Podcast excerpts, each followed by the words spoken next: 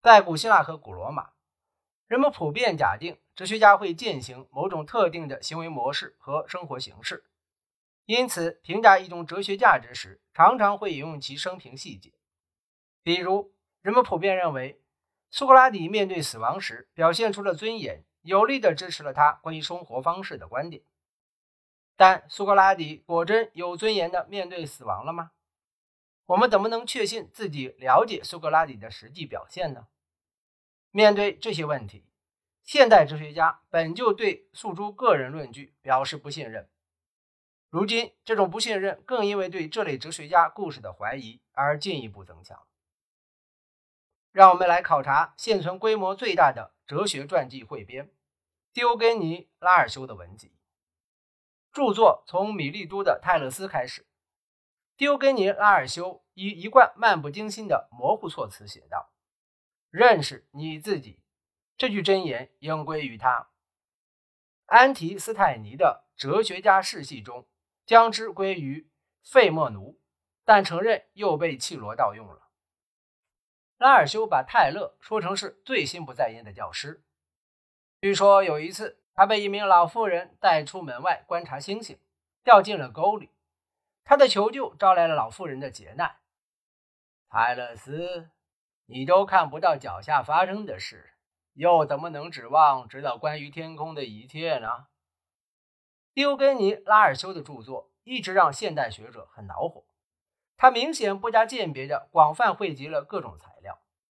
尽管这部编著的格言、诗歌摘录以及理论文章摘要的质量良莠不齐，但仍是我们对泰勒斯、赫拉克利特、伊壁鸠鲁等古希腊哲学家学说为数不多的了解的主要来源。另一方面，狄欧根尼记载的趣闻轶事也常常不被重视，部分因为他从不费心评估材料的质量，部分因为他的传记矛盾百出，部分因为有些故事根本难以置信。狄欧根尼·拉尔修保存下来的故事居于真实与虚构之间的模糊地带。从一开始，在柏拉图的苏格拉底对话中，哲学家的生活就变成了一种神话，被视为诗歌的一种，在典范化的叙事中，作为一种固化的记忆，进入了集体的想象。关于深思熟虑的生活方式在实际中意味着什么，人们已经形成了固化的记忆。加入某个哲学派别，在古代常常意味着要努力追随先贤的步伐。这些先贤在一系列神话了的故事中备受尊崇。基督徒模仿基督以前很久，苏格拉底学派就致力于模仿苏格拉底，犬儒学派就努力生活的像第一位犬儒学派成员狄欧根尼那样简朴。伊壁鸠鲁主义者则试图仿效。为该学派赋予了名称的大师伊壁鸠鲁的生活，因此，关于精神英雄的神话的叙述，在古代哲学学派中起着塑造性作用。对这类叙述的需求，促使人们精心编造了一种富有启迪的理想叙事。在《申辩篇》《克里托篇》《菲多篇》等戏剧化的描述中，柏拉图关于苏格拉底面临死亡的描述，意在激发想象。增强学习者走向通往智慧这条不确定道路的决心。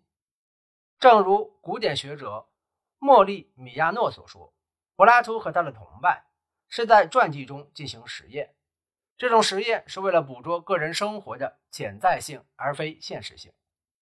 苏格拉底不是一个我们可以叙述其人生的故去者，而是通往迄今为止的领域的向导。追随柏拉图的步伐。包括塞涅卡和普鲁塔克在内的许多希腊哲学家，同样也认为，应当通过写作描绘出训导者的迷人形象，传达他们的训诫。因此，有了普鲁塔克的《希腊罗马名人传》，以及塞涅卡的《道德书简》，其中对自己的描述。在这类描述中，区分何为真实，何为虚构，就好像将贝多芬的《英雄交响曲》。改编成两支长笛的合奏一样，但如果说对自我智慧的追求始于英雄意识，它很快就会演变为对抽象本质的寻求。